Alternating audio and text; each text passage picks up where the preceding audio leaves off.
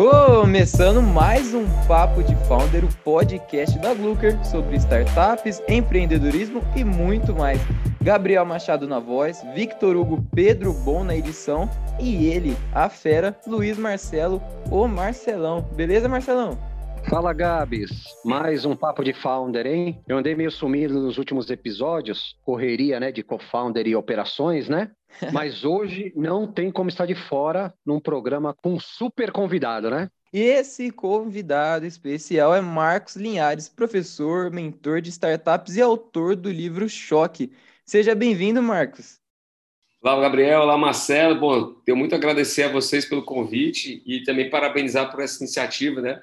O nome do Papo de Founder já, já deixa bem claro aí que certamente hum. a conversa é boa, que vão rolar muitos insights e eu acho que também muita provocação sobre o mercado, sobre inovação e sobre esses negócios inovadores que a gente tem visto tanto por aí. Eu quero só agradecer demais pela oportunidade.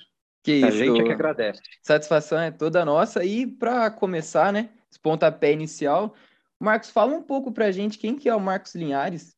Bom, cara, assim, eu costumo me chamar de o professor Marcos Linhares, né? Eu sou professor há 22 anos, para você ter ideia, na área de empreendedorismo. E eu comecei a trabalhar em empreendedorismo ainda antes de ser professor, ou seja, já tenho mais de 22 anos trabalhando com empreendedorismo. E olha que interessante, na época da minha faculdade, quando eu comecei a estudar empreendedorismo, o empreendedorismo ainda era um negócio muito desconhecido no Brasil. Ele era muito restrito ao fato de que empreender, primeiro, só empreendia, só era considerado empreendedor, né, quem abriu um CNPJ. Não tinha ainda essa ideia de que empreender pode ser comportamental. E quando se falava em empreender, o empreendedorismo era muito relacionado a um plano de negócio. Ou seja, um plano de negócio, hoje, para os mercados de startup, para os negócios inovadores, um plano de negócio ele é muito perigoso, né? Por isso se trata muito hoje de modelos de negócio. Porque o modelo de negócio ele tem uma flexibilidade que o plano de negócio geralmente não tinha ou não trazia. O plano de negócio ele tem um planejamento para a mesma empresa desempenhar uma determinada atividade ou um determinado padrão de movimentação de mercado em um prazo de cinco anos, por exemplo. E quando você falou hoje em startups, em negócios inovadores, incubação, aceleração, deixar de forma estático uma trajetória de uma startup para daqui a cinco anos, eu acredito ser impossível, né? Porque uma startup ou qualquer outra empresa inovadora ela tem um poder de flexibilidade muito grande, se adaptar muito fortemente ao mercado e de pivotar muito rápido. Então, minha trajetória como empreendedor começou na academia, começou na universidade e logo depois me tornei professor de empreendedorismo. É, e nesses 22 anos de, de professor de empreendedorismo, eu sempre empreendo paralelamente à sala de aula. Costumo ser chamado de professor Marcos Linhares, né, porque a minha carreira é muito pautada na sala de aula. Só que, como é disciplina de empreendedorismo, eu sempre tive negócio. Meu primeiro negócio eu tive aos 14 anos, entrei na faculdade aos 16, me formei aos 20 Tive negócios dos mais tradicionais, como, por exemplo, distribuidora de alimentos de marcas fortes no Brasil, com concessão para trabalhar com entrega desses produtos no meu estado. Tive escritório de consultoria. Eu já tive casa de show, é isso mesmo, casa de show, assim, promovia shows e eventos, e era um negócio muito bacana. Já tive franquias, já fiz exit, e hoje toco a operação de uma startup, né, que é a minha startup, que é o BIP, e continuo em sala de aula também. No mundo acadêmico, eu fiz MBA, mestrado, doutorado e pós-doutorado. Eu sou pós-doutor na área de empreendedorismo e inovação.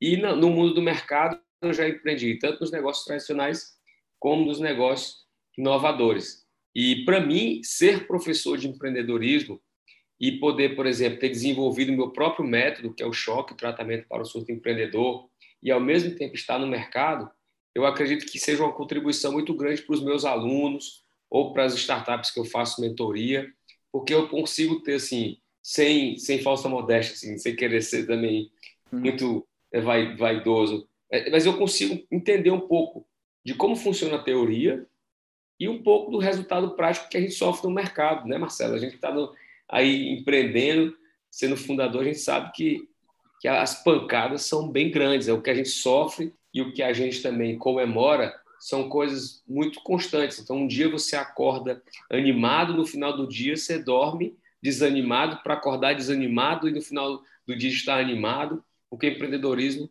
e o mercado traz essas nuances. E essa relação Sim. entre eu trabalhar no mercado como empreendedor e, ao mesmo tempo, ser professor, eu acho que contribui muito com meus alunos. É como, como eu costumo dizer, um professor de empreendedorismo que nunca teve experiência de mercado é como se ele fosse ensinar a dirigir pelo YouTube, né? Que é praticamente impossível você ensinar uma pessoa a dirigir né? assistindo vídeo no YouTube. Então, é, acho que a gente tem esse papel fundamental de contribuir com o ecossistema, de ajudar novos empreendedores, sendo professor, mas ao mesmo tempo sofrer um pouquinho no mercado, né? Entender como é que é essa dinâmica de mercado, que esse mercado ele é orgânico, ele tem vida própria, ele massacra você de vez em quando, ele te eleva de vez em quando. Esse é o professor Marcos Linhares, né? Alguns anos aí de história para contar. E você comentou que sua empresa veio aos 14 anos e era uma locadora de videogames? Cara, imagina assim, ó. É, quando eu tinha 14 anos, isso era meados dos anos 90, em 1994. E em 1994, nós tínhamos é, os principais videogames aqui no Brasil, que chegaram no Brasil, eram o Mega Drive, o Super Nintendo e, o, e os Master Systems chamados, né? São, que eram todos compatíveis, eram consoles compatíveis, né? Não e quero entregar a idade, não. Não quero entregar idade, não, mas tinha o Atari, não tinha? O Atari é um pouquinho antes, o Atari era ali anos 80, né? Se o plano não era entregar a idade, agora complicou. Não, eu entreguei é, mas... o número do RG junto. Pois é, eu, tenho, eu vou fazer 43 anos no final desse ano. Então, é. nos anos 80, eu, eu, eu, vivi, por exemplo, o Game Boy, o Atari. É, e, e, eu sempre fui apaixonado por, pelo mundo digital, pelo mundo dos games. E talvez é por isso que hoje eu também eu sempre enveredei muito para esse lado de startups. E olha como é interessante aos 14 anos, eu comecei a perceber uma febre, né, nos bairros, que eram as locadoras de videogame, que talvez os mais novos vão, vão conseguir entender o que é uma locadora de videogame quando a gente falar, por exemplo, em lan house. Da mesma maneira que a lan house, ela disponibilizava computadores para quem não tinha computador em casa, as locadoras de videogame disponibilizavam os, os melhores videogames da época para quem não tinha condição de ter um videogame em casa. É óbvio que hoje isso está muito mais acessível. Né? Hoje você tem um computador em casa, está mais acessível, você ter videogame em casa também está um pouco mais acessível, e esses negócios terminaram sendo extintos assim ao longo do tempo. Agora, a minha perspectiva foi assim, a primeira vez, uma das primeiras vezes que eu fui jogar videogame nessas locadoras, que eu era fã mesmo de jogar videogame, e eu queria muito jogar aqueles videogames mais modernos na época, eu lembro que ao entrar na locadora de videogame do meu bairro, eu notei que o dono da locadora estava contando um bolo de dinheiro, assim, sabe? E aquilo me brilhou os olhos. Eu falei assim, caramba, enquanto esse cara tá contando dinheiro, eu tô aqui gastando dinheiro. E eu não sei se eu quero ficar desse lado que gasta. Eu acho que eu quero ficar do lado do, do que conta, né? Do que recebe, é. Pois é, do que ganha o dinheiro, né? E aí eu lembro de ter falado com meu pai, meu pai, meu, meus pais são comerciantes, né? Sempre meus avós eram comerciantes, meus pais são comerciantes, então eu nasci dentro de uma família de empreendedores. E eu cheguei para eles, cara, seguinte, você tem aqui um ponto comercial no, no bairro, em outro bairro, né, no bairro da minha avó, e eu queria uma, uma ajuda sua. Sabe esse negócio aí que tá rolando agora, ó? O cara tem TVs, videogames, ele vende por hora, são as locadoras de videogame. E aí a gente foi numa loja de departamento, meu pai comprou na época assim para começar duas TVs e dois videogames e ele parcelou a compra, né? Ele parcelou a compra e disse assim, olha, eu vou comprar, mas eu vou comprar parcelado, né, financiado, para que você pague. Eu vou comprar porque eu sou maior de idade. Como você só tem 14 anos, você não pode comprar, eu vou comprar por você, mas quem vai pagar é você. Você vai colocar essas duas TVs e esses dois videogames lá e você vai se virar para vender e pagar as contas. E, cara, foi muito interessante, porque com quatro meses eu comprei mais uma TV e com mais uns três, quatro meses comprei mais duas TVs e mais... eu cheguei a ter seis TVs e seis videogames. E eu consegui ali com 14, 15 anos começar a entender o que era liberdade financeira ou não, porque eu gostava de gastar também, né? O cara com 14 anos, né? Ele não pensa muito no futuro assim, não. não. Eu, eu, vou começar a investir. Não, eu não vou pensar. 14 anos não vou pensar em investir. Vou, eu, eu, eu vou ganhar e gastar. É, eu queria gastar, eu queria pagar as contas, né? Pagar meu pai e tudo mais. Mas, é. assim, eu já tinha um pensamento um pouco diferente dos meus amigos de infância, né? Que até então eu podia dizer o seguinte: podia chegar e dizer assim: hoje quem vai pagar o lanche da escola sou eu, sabe? Se for para a gente fazer alguma coisa, deixa que eu pago. E isso, de certa forma, me fez aprender um pouco a importância da liberdade financeira, né? não necessariamente ser rico ou tudo mais, não, mas você empreender e, como resultado do teu empreendimento, você gerar liberdade financeira, passa a ser um cenário perfeito para qualquer empreendedor, sabe? Ou seja, você, você ter nas suas mãos um negócio que você criou, que você desenvolveu, e ao mesmo tempo esse negócio, além de te sustentar financeiramente, ele passa um pouco disso e te dá liberdade. É, são pouquíssimos empreendedores que conhecem essa sensação. E eu acho que essa sensação também ela é bem relativa. Eu tive essa sensação aos 14, porque eu também tinha, eu morava na casa dos meus pais e tudo mais. Hoje, eu busco essa sensação, né? De é. empreender e ter negócios que me trazem isso. Então, sim, o meu primeiro, o meu primeiro negócio foi aos 14 anos, foi uma locadora de videogame.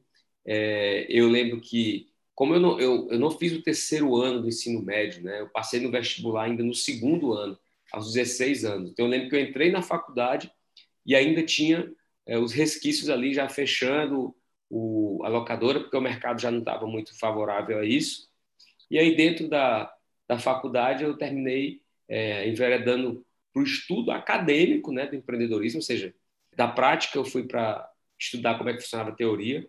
Para você ter uma ideia, quando eu estudei empreendedorismo na faculdade, isso era 1996, 97, quando você digitava a palavra empreendedorismo no Word, ela parecia marcada de vermelho, acredito, porque ela não tinha ainda no dicionário do Word em português. Olha isso. Ela parecia marcada de vermelho, né? Por quê? Bom, o que tinha chegado no Brasil, trazido pelo Fernando Dolabella na época, né, com o livro O Segredo é, de Sofia, é isso? Não, O Segredo de Luísa, desculpa. Luísa, é. De Luísa era aquilo que a gente tinha para estudar empreendedorismo. Ele ensinava ali como fazer um plano de negócio. Empreendedor para a gente era quem tinha negócio. Os professores da disciplina de empreendedorismo na faculdade, né, eu fiz faculdade de administração, começavam a ensinar plano de negócio e era isso. E aí a gente começava a pesquisar mercados, né? Então, como é que o mercado tal pode empreender? Como é que o mercado tal pode se transformar? Qual é a dinâmica do mercado do alimento, o mercado da indústria? E era isso que a gente estudava. Logo depois fui fazer mestrado, doutorado, e aí a gente vê o cenário hoje, que na verdade é o resultado de longas pesquisas e longos processos de inovação. Então, o meu primeiro negócio, com muito orgulho, foi aos 14 anos. Né? E, e isso abriu minha mente. Hoje, meu filho mais velho tem 14 anos, vai fazer 15 no mês que vem, e eu queria muito que ele tivesse essa mentalidade, mas nem sempre é assim, né? Nem sempre. Mas eu acho que assim, né? O pessoal, a, a juventude hoje está muito, muito engajada, muito a, além a tecnologia e tal, mas assim, antigamente, né? Falo por mim, né, Marcos, por você também, 43, eu tenho 46 é, parece que o, a responsabilidade era diferente, né? Essa busca, essa coisa, eu acho que é diferente da juventude hoje, né? Eu acho, sabe o que é, Marcelo? O princípio da escassez, cara. Quando você não tem, ou Verdade. quando uma coisa é escassa, ela é mais valiosa. Verdade. O ouro é mais é valioso porque ele é escasso. O Bitcoin ele é mais valioso porque ele é escasso. A gente conseguir informações na nossa época de adolescente era mais escasso. Marcelo, certamente Sim. você lembra, já que você tem, a gente tem praticamente a mesma idade, você lembra como era o processo para você comprar o vinil da sua banda preferida, cara? Era Sim. um processo dolorido, assim, para você achar qual era a loja que tinha. E que se fosse uma banda de fora, por exemplo, uma banda americana, uma banda europeia, para importar um vinil, né? E depois veio o CD e tudo mais. Mas o difícil, né? O escasso, ele tem mais valor. Eu ainda hoje coleciono vinil e assim, eu pego um vinil com carinho, sabe? Com, com a, aquela ideia de quem viveu o quanto era difícil ter. É, hoje eu sou professor das mais diversas faixas etárias.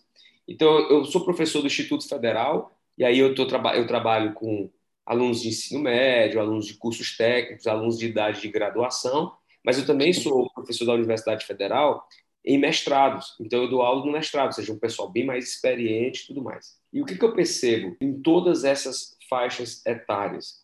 Hoje, a gente tem tanta informação, a gente tem tanto acesso, a gente tem tanto produto disponível, a gente tem tanta facilidade e obviamente em virtude de toda a força que a internet tem, que isso nos deixou mimados. Então, hoje, até nós que temos mais de 40, a gente está usufruindo um pouco desse comportamento de, de ser mimado mimado pela facilidade. Então, talvez esse princípio de exceção que a gente teve nas dificuldades das coisas, e hoje a gente vê uma geração que a internet está deixando mais mimada, a gente vê talvez a falta de dar valor algumas coisas, né? porque são fáceis. Então, são fáceis, são efêmeras, são descartáveis, tem prazo de validade muito curto. Então, nós, eu falo nós, eu falo nós mesmos, meus filhos, eu, meus pais, talvez, mesmo sendo bem mais velhos, a gente começou, a gente se acostuma com o que é bom, né, cara? É normal, a gente se acostuma com o que é bom. Então, a gente que teve dificuldade em comprar um brinquedo e ter que ler o manual de instrução, e hoje ver meu filho jogando Fortnite, Free Fire, Minecraft, e ele não precisar ler um manual de instrução, porque é intuitivo, e você, Sim. eu chegar para meu filho e falar assim, cara, mas por que, que tu tá fazendo isso no jogo? Ele disse, não, pai, porque tem que fazer. isso. mas onde é que tu leu? Quem te explicou isso? Disse, não, cara, faz, é intuitivo. A intuitividade, a facilidade, o acesso, ele tira a escassez, né? Sim. E, e sem escassez tudo é fácil. Tudo pode ser efêmero também, né? Os negócios são efêmeros, os produtos, os acessos. Eu compartilho muito essa mesma ideia que você acabou de colocar aí. Né? A gente vê um acesso muito grande, a gente tem se tornado cada vez mais mimado, e isso termina fazendo com que essa facilidade gere um desmerecimento, né?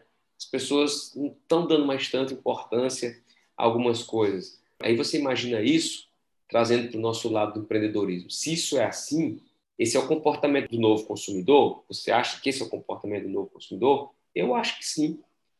Se é o comportamento do ser humano nesse contexto histórico agora, é também um comportamento do novo consumidor. Então, o novo consumidor também é efêmero. Porque ele vai gostar do teu produto hoje, mas amanhã ele pode alterar para outro mais fácil, mais intuitivo, mais presente para ele.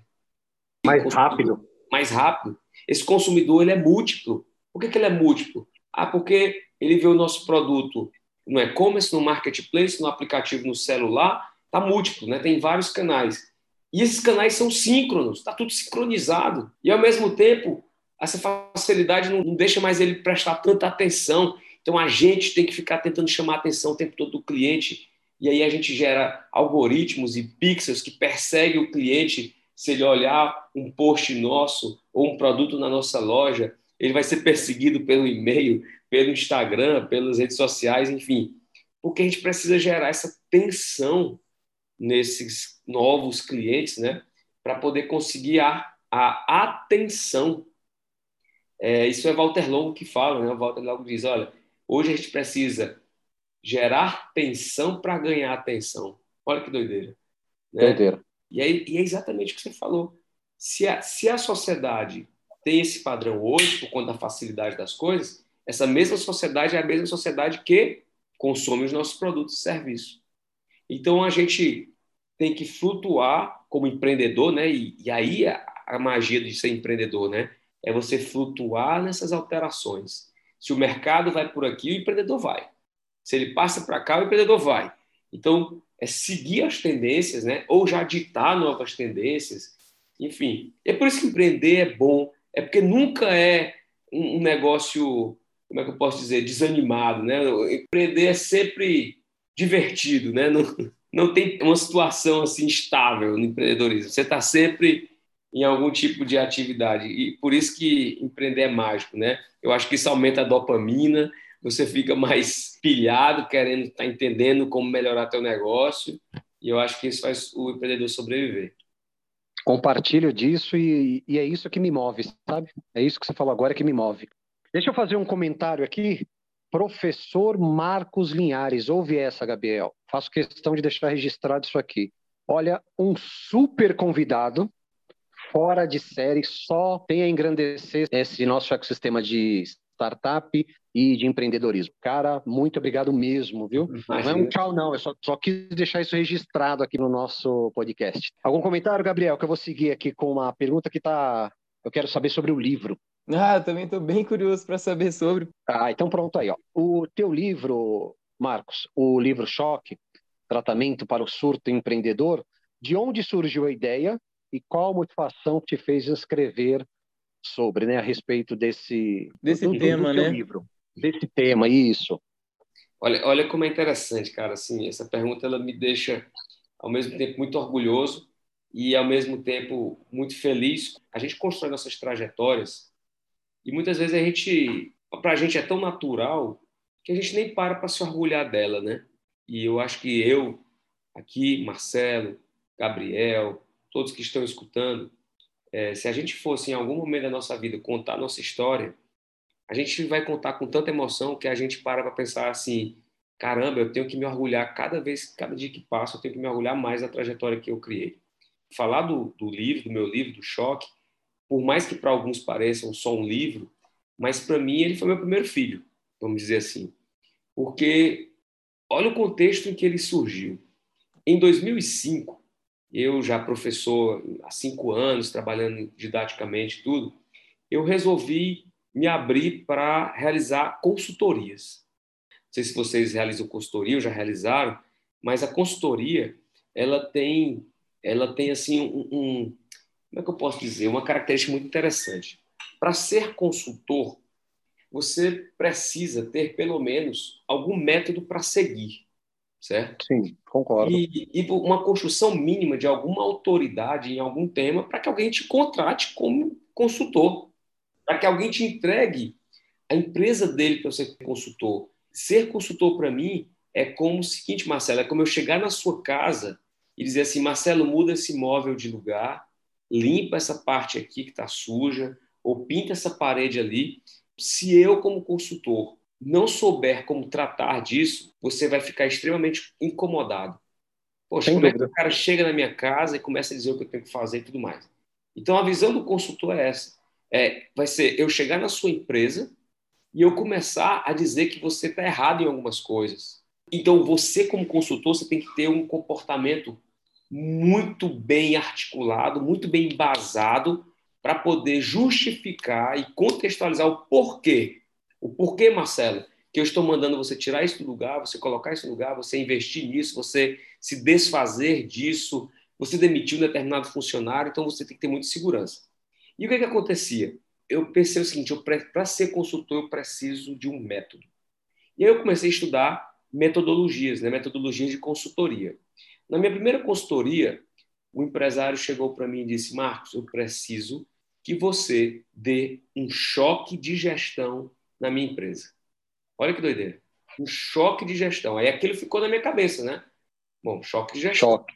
É, e aí, mas assim, ficou no meu subconsciente não tinha pensado em nada.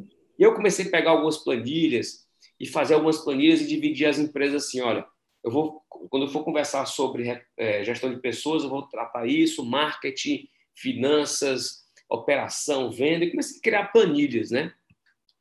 Paralelamente a isso, como eu falei para você, eu sempre tive no mercado e sempre tive na academia.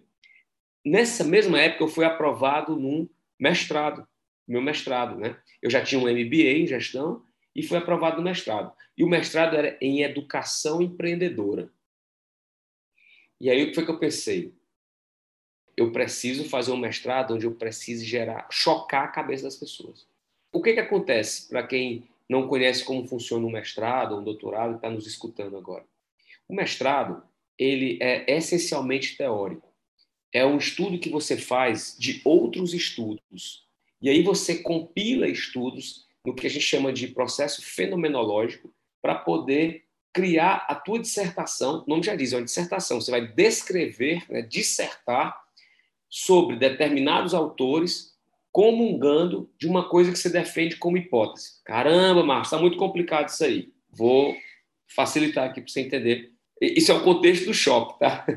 Que é o seguinte: quando eu fui estudar educação empreendedora, eu queria entender como as ONGs, né, terceiro setor, compensavam a falha do Estado na hora de educar empreendedorismo. Marcos, como assim? Imagine favelas, imagine comunidades que têm projetos sociais de dança, de música, de artes, de computação, de inglês, né? Que ensinam coisas, que realizam coisas que, onde o governo não chega, né? onde o poder público não chega. Então, é, isso é super empreendedorismo.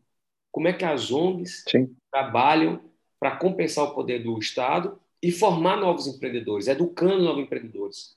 Então, esse era meu tema de mestrado. Então, para fazer recentemente, isso, recentemente teve uma Expo Favela, você acompanhou? Você viu, cara? Sensacional. Nossa, isso. cara, eu assisti o programa. Sensacional. Teve uma startup no meu estado que conseguiu andar bem nesse. Mas, mas assim, o meu trabalho ainda ficou mais complexo ainda, porque eu comecei pensando o seguinte: como é que eu vou gerar um choque, assim, sabe? Trazer uma pesquisa que sacuda. Então, pô, aqui eu vou estar mexendo com o governo, eu vou estar mexendo com políticos, né? Eu acho que na minha dissertação eu vou poder dizer que o, o Estado está deficiente aqui, né? Isso vai gerar uma série de conflitos. Certeza. Só que aí, olha que interessante. No meio de uma pesquisa de uma ONG, eu descobri que existia uma ONG que ensinava empreendedorismo nos presídios, cara. nos presídios e nos manicômios. Você tem noção de quanto isso é chocante? Muito. Eu falei, ah, não. Comunidade, favela, é muito tranquilo em relação a isso. Eu vou enveredar para esse daqui. E aí, cara, eu passei quatro anos estudando educação empreendedora na formação de empreendedores dentro de presídios. Tá? O mestrado se faz em dois anos, eu demorei quatro para fazer, porque era uma pressão psicológica muito forte assim, em mim, sabe? E o que aconteceu? Eu percebi que o que eu tinha aprendido de empreendedorismo, que empreender é abrir empresa, na verdade, empreender é comportamental. Empreender é, é ter o comportamento empreendedor. E a coisa mais interessante que aconteceu é que no primeiro presídio que eu fui fazer uma pesquisa para entender o seguinte: como um, um detento, né, como uma pessoa privada de liberdade, ou como uma pessoa que está internada no manicômio, pode participar de projetos e construir uma mentalidade empreendedora. Na primeira entrevista que eu fiz com o detento, prestem bem atenção no discurso. Quando eu me apresentei e que o detento falou a seguinte frase: Ó, oh, professor, nós já tentamos empreender fuga várias vezes. Cara, quando ele utilizou a expressão empreender fuga, eu disse, cara, eu estou no lugar certo. Empreender fuga. O que é empreender fuga? O cara não sabia, não tinha a menor noção do que era empreendedorismo. Só que ele tinha achado oportunidades e tomado iniciativas. Para quê?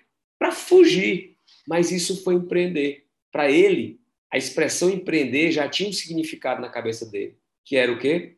Achar uma oportunidade e tomar uma iniciativa. E assim começa a construção do meu trabalho, que começa a construir o processo do choque. Lembra que eu falei? Eu estava começando a dar consultoria e precisava de um método.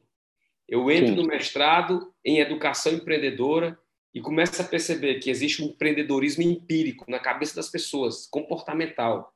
E que muitas vezes essas pessoas envolvidas em projetos dentro dos presídios ou dentro dos manicômios talvez precisassem também de um roteiro. E aí nasce um roteiro chamado Choque, onde eu tenho seis indicadores, C, H, O, Q, U, E, que formam a palavra choque.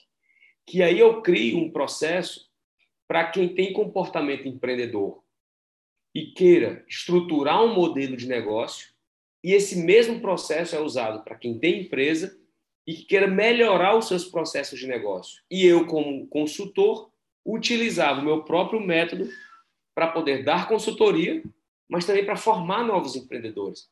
A grande vantagem do método que eu criei, que saiu como livro agora em 2019 pela editora Saraiva, mas que foi criado ali em 2000, entre 2006 e 2010, para você ter uma ideia, seja, faz mais de 10 anos aí, ele Sim. foi criado para ser aplicado é, como educação empreendedora.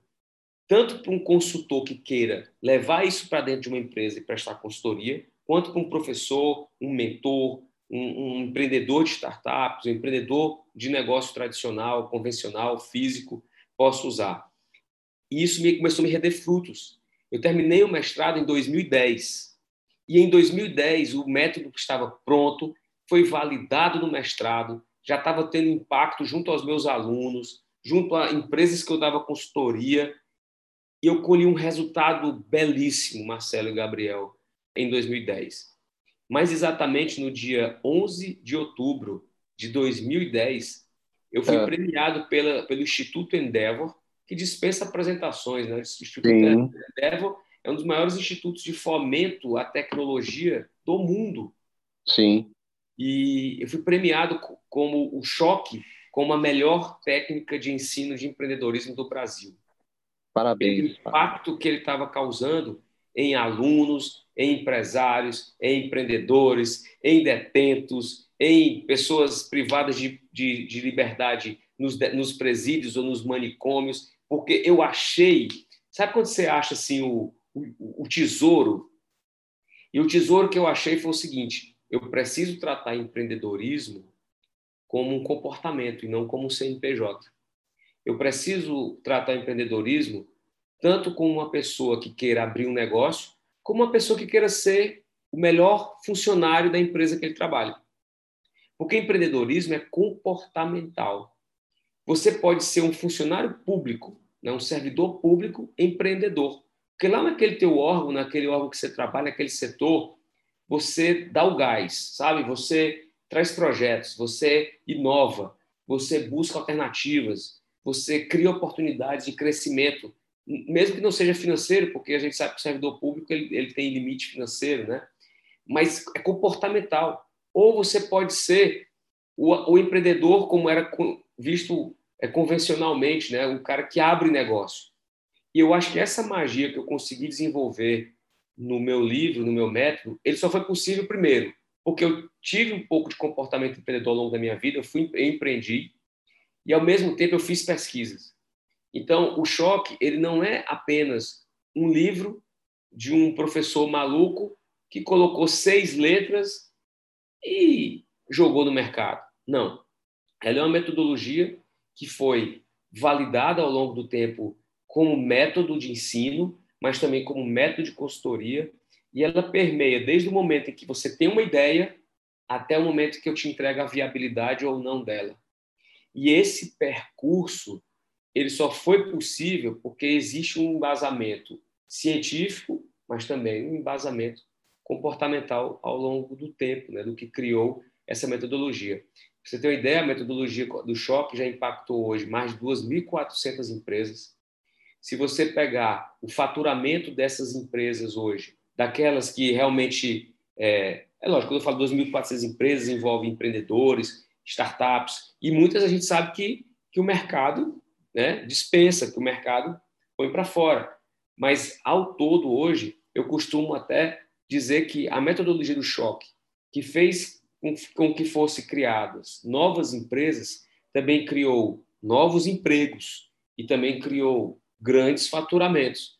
Então, hoje, já passaram pelas minhas mãos mais de 2.400 empresas sendo aceleradas, vamos dizer assim, pela metodologia. E aí começaram a aparecer os convites. Então, hoje eu sou mentor do Inovativa Brasil, do Startup Makers da Campus Party, é, do Like a Boss do Sebrae, de programas de aceleração de startups de algumas aceleradoras ou incubadoras.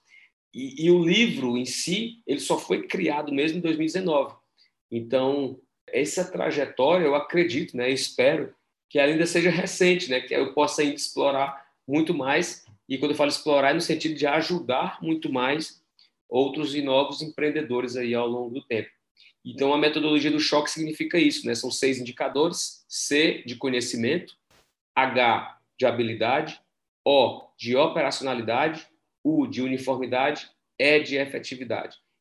Você primeiro conhece o mercado, depois você desenvolve habilidades de relacionamento com o mercado, depois você desenha a operação do teu negócio, depois você gera o processo de quantiqualificação, ou seja, o processo financeiro, depois você uniformiza as estratégias e os processos, para no fim você gerar efetividade. O E de efetividade do choque ele é a ponta do iceberg, é o que o mercado vê do teu negócio. Só que por baixo da linha da água tem os outros cinco elementos: conhecimento de mercado, habilidade de, de relacionamento, é, operação, quantiqualidade financeira e uniformidade de estratégias para gerar a tal da efetividade.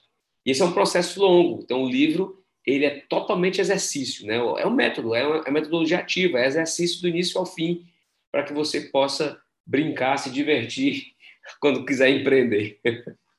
é isso. E entre os desafios do, de empreender, você comentou sobre a versatilidade das empresas, que elas precisam estar se adaptando. Chegou a pandemia, e o que, que você sentiu de diferente no ecossistema de startups após a pandemia? As, as empresas conseguiram essa versatilidade, conseguiram se adaptar ao que estava acontecendo no mundo? Eu vou, eu vou dividir essa resposta em empresas, empresas tradicionais, né, ou convencionais, as físicas, assim, no mercado físico, com as do mercado digital. Tá, Gabriel? Para tentar ser um pouco mais didático. É, é, é mal de professor. querer as coisas explicadinho. Mas vamos lá. Olha, pensa comigo assim. Existem dois tipos de inovação, tá? Quer dizer, existem duas maneiras de inovar. Tipos de inovação são outras coisas, existem mais. Mas existem duas formas de inovar. Ou você inova por pendência, ou seja, você inova para resolver problema, ou você inova por tendência. Ou seja, você segue uma tendência que está no, no Trend Topics ali, ou você cria, né, desenha uma nova tendência. Só repete, tendência ou pendência? É, você inova por pendência, ou seja, okay. por problema. Surgiu uma pendência, né? surgiu um problema, aí você, para correr atrás, você inova. Legal. Ou por tendência, com T. Ou seja, você inova porque a tendência é essa, vamos inovar nessa tendência. Vamos certo? seguir isso, ok, ok, ok.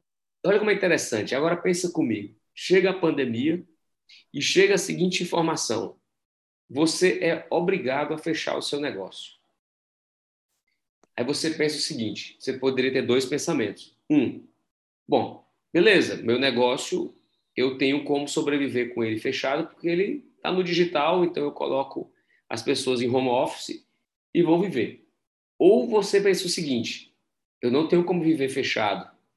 Eu não tenho nada digital, eu não tenho nada que siga essa tendência. Eu estou diante de uma pendência, né? ou seja, estou diante de um problema. E agora, o que, é que eu vou fazer? E olha que interessante. Eu recebi muitas ligações no início da pandemia que falavam assim: Marcos, eu preciso urgentemente de um site para minha empresa. E eu pergunto a você: um site para minha empresa? Um site para sua empresa? Cara, um site. Um site sua empresa já era para ter pelo menos desde 2010 para cá. Desde e quando agora? foi criada, né? É, então agora, em 2022, você vem me dizer que sua empresa precisa de um site? Aí outros falavam assim, Marcos, eu preciso urgentemente ter um perfil numa rede social para minha empresa. Agora? Agora? Você, você deveria ter perfis nas redes sociais para sua empresa muito antes da pandemia. Então eu estava eu tava me deparando com empreendedores que precisavam inovar por pendência, porque uhum. se depararam com um problema. E aí o que, que eles tinham que fazer? Eles tinham que correr atrás do prejuízo. Eles tinham que, ao mesmo tempo, aprender o que era tecnologia, aprender sobre o mundo digital, começar a focar em vendas por redes sociais, a mudar um pouco do comportamento dos seus funcionários para trabalhar em home office e, fora outras, outras dezenas de mudanças que muitas empresas tiveram que passar no início da pandemia.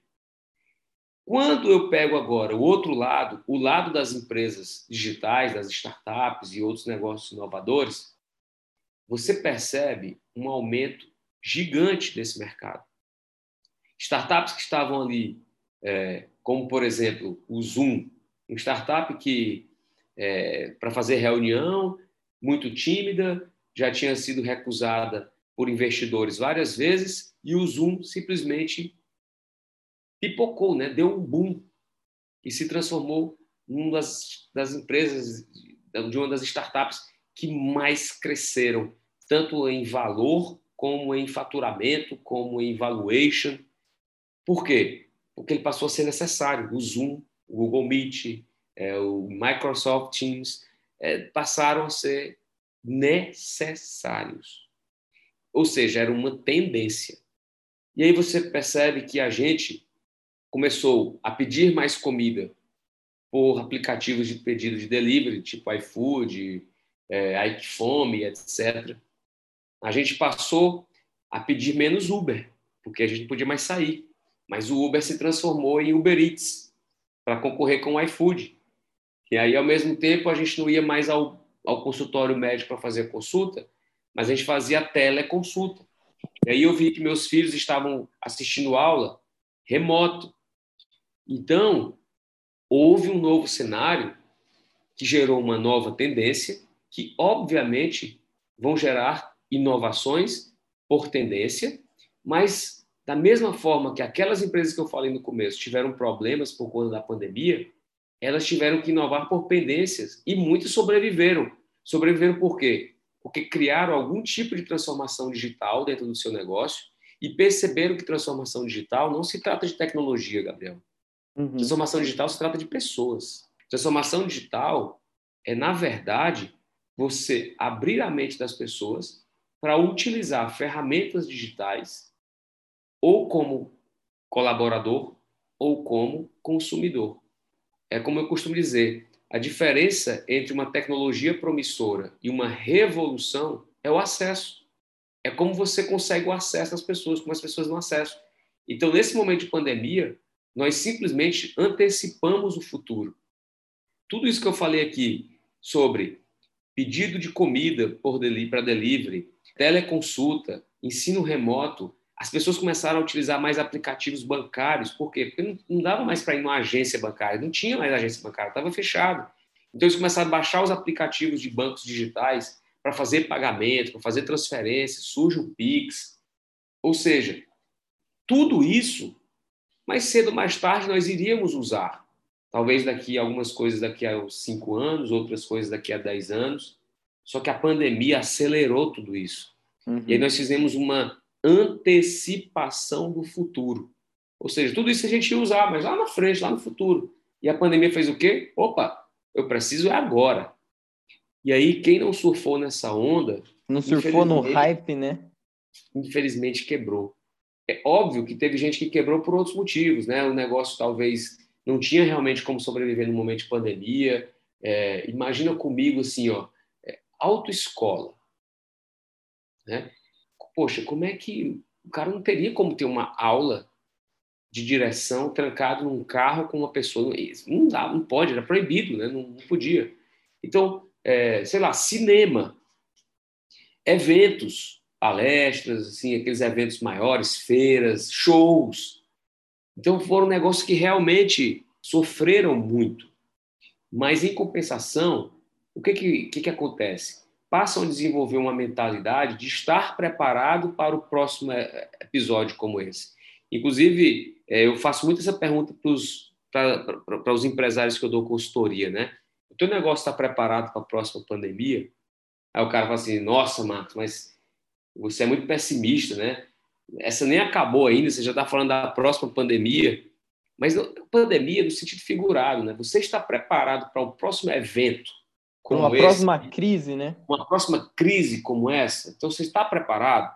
E aí é uma forma já de você começar a desenvolver um pensamento inovador, ou seja, como está meu mercado daqui a cinco anos? O que, que eu já posso começar a gerar de transformação digital ao ponto que meus clientes, meus colaboradores, meus stakeholders comecem a perceber que eu estou mudando, que eu tenho uma postura nova para atender tanto quem quer o tradicional como quem quer o inovador.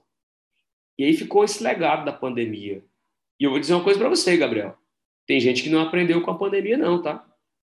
Estou falando hum. aqui da maneira mais romântica possível, mas tem gente que não aprendeu com isso, não. Tem gente que continua gerenciando seus negócios do mesmo jeito e dizer o seguinte: graças a Deus esse negócio está acabando e eu vou continuar fazendo meu arrozinho com feijão aqui. E aí, lá na frente, o concorrente dele, que mudou o mindset para pensar de forma inovadora, vai decolar. E ele, que está agradecendo que agora voltou o presencial, voltou o tradicional, voltou ao normal, é. ele vai ver que, que mesmo voltando ao normal, ele tem que mudar ele tem que pensar de forma inovadora. Então, Se ele pandemia, não inovar, ele, ele vai ficar para trás, não tem jeito. Em algum momento ele vai. É Acontecendo é ou não outro evento como esse da pandemia, mas, mas a mentalidade das pessoas mudou. E as pessoas já começam a perceber a diferença entre negócios que são inovadores, que trazem uma experiência melhor, e negócios que não são inovadores e trazem uma experiência meia-boca. A pandemia teve esse poder também, né? E a gente comentou bastante sobre o ecossistema de startups. E eu queria saber sobre a Glucker, como que surgiu esse contrato, esse contato, né, entre o Marcos Linhares e a Glucker? Cara, isso aí é o famoso milagre da internet, né? eu, eu lembro que quando o Facebook recebeu seus primeiros investimentos e, e começou a se expandir pelo mundo, né? Porque você sabe que pela história do Facebook ele começou ali em Harvard, depois começou a ser unificado é, só, só para quem estudava em faculdades americanas e depois começou a ser usado em outras faculdades. E outras pessoas começaram, cada um, cada um poderia criar sua própria conta. E eu lembro que chegou um momento, é, eu não lembro se isso foi o próprio Mark Zuckerberg que disse ou se foi algum estudo feito na época, mas ele dizia o seguinte, ó, que por meio do Facebook, através de seis contatos, você consegue chegar a qualquer pessoa no mundo. Então imagine assim, ah, o cara teve um amigo de infância que foi morar no Japão e ele nunca mais teve notícia. Pelo Facebook, através de seis contatos, ele consegue encontrar esse cara. É mais ou menos isso. E aí, as redes sociais, por exemplo, eu utilizo as minhas redes sociais para conteúdo. Então, quem me segue lá no Instagram, né, que é o arroba Marcos Linhares, underline, Marcos com U, inclusive. Quem me segue lá no meu Instagram, que é o arroba Marcos Linhares, underline, é, vê que eu dou aula todo dia. Todo dia tem um trecho de uma aula uhum. minha, todo dia tem um trecho de uma mentoria, todo dia tem um tema relevante em relação à inovação, negócios inovadores, startups, transformação digital, open innovation, enfim, eu trabalho seriamente com inovação. E nisso a Glucker faz parte desse cenário, né? Sim. Então, em algum momento, o algoritmo nos uniu, vamos dizer assim, sabe? Uhum. Em algum momento, eu conheço a Glucker, o Marcelo e vice-versa, e olha que interessante, o marco temporal na internet ele é muito louco. Se você me diz assim, quando foi? Né? Qual foi o dia? Porque se você talvez chegar, é, por exemplo, se eu chegar para minha esposa e dizer assim, qual foi o dia que a gente se conheceu? Provavelmente ela sabe o dia, né? Como, como foi que a gente se conheceu ali no, no mundo físico, né? Uhum. Mas no mundo analógico tudo acontece tão rapidamente e tão organicamente, né? Tão natural que o, o temporal vira um lapso. Então, assim, não sei te dizer quando foi, provavelmente foi esse ano mesmo, os nossos conteúdos se cruzaram, vamos dizer assim, né? O conteúdo do Marcos Linhares com o conteúdo da Glucker, e, e ali o algoritmo disse assim, olha, vocês precisam se encontrar é, e precisam conversar. Aí a coincidência de pertencer a um grupo do WhatsApp onde o Marcelo está, e aí tudo conspirou para o que a gente está fazendo hoje, ó hoje, neste dia, gravando esse podcast. O episódio final. Não é? Então, assim, olha que, que delícia isso. Então, o, o, a internet é, é sensacional, cara. O que a internet fez com todos nós, desde a mudança de comportamento, como eu falei, né? De nos tornar um pouco mimado, mas ao mesmo tempo mudar toda a forma de consumo, toda a forma de educação, toda a forma de aprendizagem, toda a forma de geração de conteúdo, de geração de novos negócios de geração de pesquisas, de networking, de networking. Então isso, isso é um milagre da tecnologia, né? E essa pergunta que você faria à sua esposa, se ela te fizesse, você saberia responder? Saberia. sei, sei. Essa parte é bom ir para o ar, então. sei, sei. Eu sou, eu sou um marido muito bom de dados. Eu, eu, é mais fácil eu lembrá-la das datas do que o contrário. e hoje você atua como co-founder da BIP Tecnologia, né? Em uma plataforma de negociações no ambiente do agronegócio. Como que foi essa entrada nessa editoria? Olha, você lembra quando eu contei a história que o Choque, né, o meu livro, nasceu do mestrado? Certo. Pois a minha startup nasceu no meu doutorado. Que eu legal. comecei a estudar sobre transações comerciais me deparei com um mercado que ele não para de crescer. Eu até seria ousado em dizer que ele, ele é imortal, vamos dizer assim, que é o mercado do agro.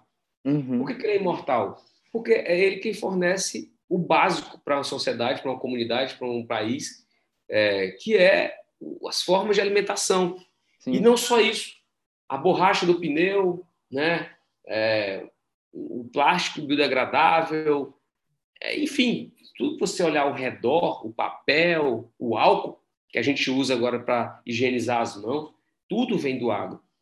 E eu descobri no meu doutorado, pesquisando sobre transações comerciais, eu descobri, dentre outros mercados, né, saúde, educação, construção civil, tal. E eu, quando eu cheguei no agro, Eu fiquei maravilhado por quê? Porque o agronegócio, além de ser um mercado infinito, porque tem muitas vertentes, né? Eu consegui, no meu estudo, diferenciar o que é agronegócio e o que são negócios do agro. São duas coisas diferentes. Quando a gente fala em agronegócio, a gente fala o seguinte: agronegócio, o que, é que vem na cabeça da gente? Ah, os grãos, soja, milho, algodão, arroz. Ah, a pecuária, né? o gado, o, o gado leiteiro, o gado de corte. A gente pensa muito em produtividade, né? É, maquinários que produzem 24 horas. É, a gente pensa em, em sementes mudadas ou, ou, alteradas geneticamente. A gente pensa muito em redução de custos, aí tem softwares e hardwares para automação de máquinas ou para gestão de fazendas. Isso é o agronegócio. Só que pensa comigo, quem fornece isso para o agronegócio? Uhum. Eu comecei a estudar. Aí tem o cara que faz consultoria de solo, consultoria de máquinas, tem a empresa que vende as máquinas, tem a empresa que conserta as máquinas, tem a empresa que desenvolve os insumos, tem a empresa que vende os insumos, tem a empresa que vende embalagem, tem a agroindústria que transforma aquele produto que vem do campo em outro produto, tem um cara das, é, é, do serviço contábil, tem o atravessador, tem Aí eu comecei a descobrir um mundo gigante. E eu descobri como eles faziam negócio. E eles faziam negócio muito no tradicional, no offline. E aí eu pensei, e se eu levar para esse mercado o mundo digital? Uhum. E se eu levar para a mão de um produtor rural, de uma agroindústria, de uma cooperativa, de uma associação de produtores, de uma startup do agro, de uma empresa de insumos, de uma indústria de insumos, de uma agroindústria transformadora? de uma certificadora, de uma empresa de embalagem, uma empresa de consultoria. E se eu levar para essas empresas um mundo digital para fazer negócio? E aí nós criamos o BIP, e o BIP ele é uma fintech né, de, meios de, de meios de pagamento, gestão de recebíveis e marketplace. Então a gente e a gente não atua só no agro, né? A gente tem o agro como um mercado que a gente fez ali o nosso MVP, fez o nosso nome realmente. Só que hoje a gente consegue atuar em micro e pequenas empresas também de uma forma muito bacana, porque a pandemia nos proporcionou isso. As micro e pequenas empresas começaram a, a procurar soluções digitais. porque Criaram um site e queriam um meio de pagamento mais barato e mais simples. O produtor rural, que queria vender pelo WhatsApp, e aí ele vendia pelo WhatsApp e mandava um link de pagamento. A agroindústria, que agora precisava entregar, e aí ia um boleto junto o, o, o consultor né, que precisa de um dashboard de gestão dos negócios dele mais simples. A gente começou a mapear os problemas de quem fazia negociação no agro, e que hoje a gente expandiu para outros mercados também.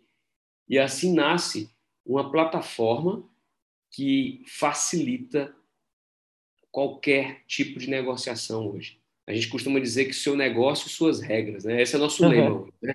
BIP, seu negócio, suas regras e as regras que você quiser para o seu negócio, você pode usar o nosso, o nosso, a nossa plataforma de negociação. Se você quer receber pagamento, a gente tem. Se você quer gerenciar tudo aquilo que você recebe, que você vende, a gente faz.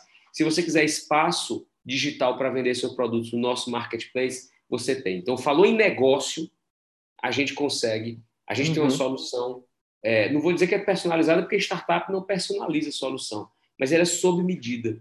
A gente consegue atuar né, e deixar as vendas para o seu negócio muito mais fácil, muito mais barato e muito mais intuitivo. E o que, que a gente pode esperar da BIP e do Marcos Linhares aí nesses próximos anos? Qual é o próximo ato do Marcos Linhares?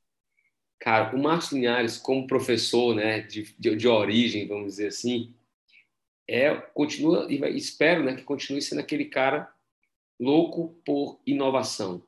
E quando eu falo louco, é no sentido de ter vivenciado um pouco das loucuras né, dos empreendedores. E, que, e, inclusive, no meu livro eu digo né, que de empreendedor e louco, todo mundo tem um pouco. É, uhum. E essa vontade, essa loucura assim, de estar sempre alinhado com a inovação é o que vai continuar fazendo o Marcos Linhares continuar estudando muito, sabe? Uhum. Eu acho que tudo parte do estudo. É, se hoje eu quiser te convencer, Gabriel, de que meu negócio é bom, eu tenho que ter estudado muito bem o teu mercado, o meu mercado, para te convencer. Uhum. É, hoje, se você quiser criar qualquer tipo de argumentação ou qualquer tipo de negócio inovador, ou qualquer tipo de produto, esse produto tem que levar para o mercado uma autoridade, sabe? Uhum. E só tem autoridade aquela pessoa que conseguiu desenvolver realmente estudos, pesquisas ou uma habilidade gigante de entender dinâmica de mercado.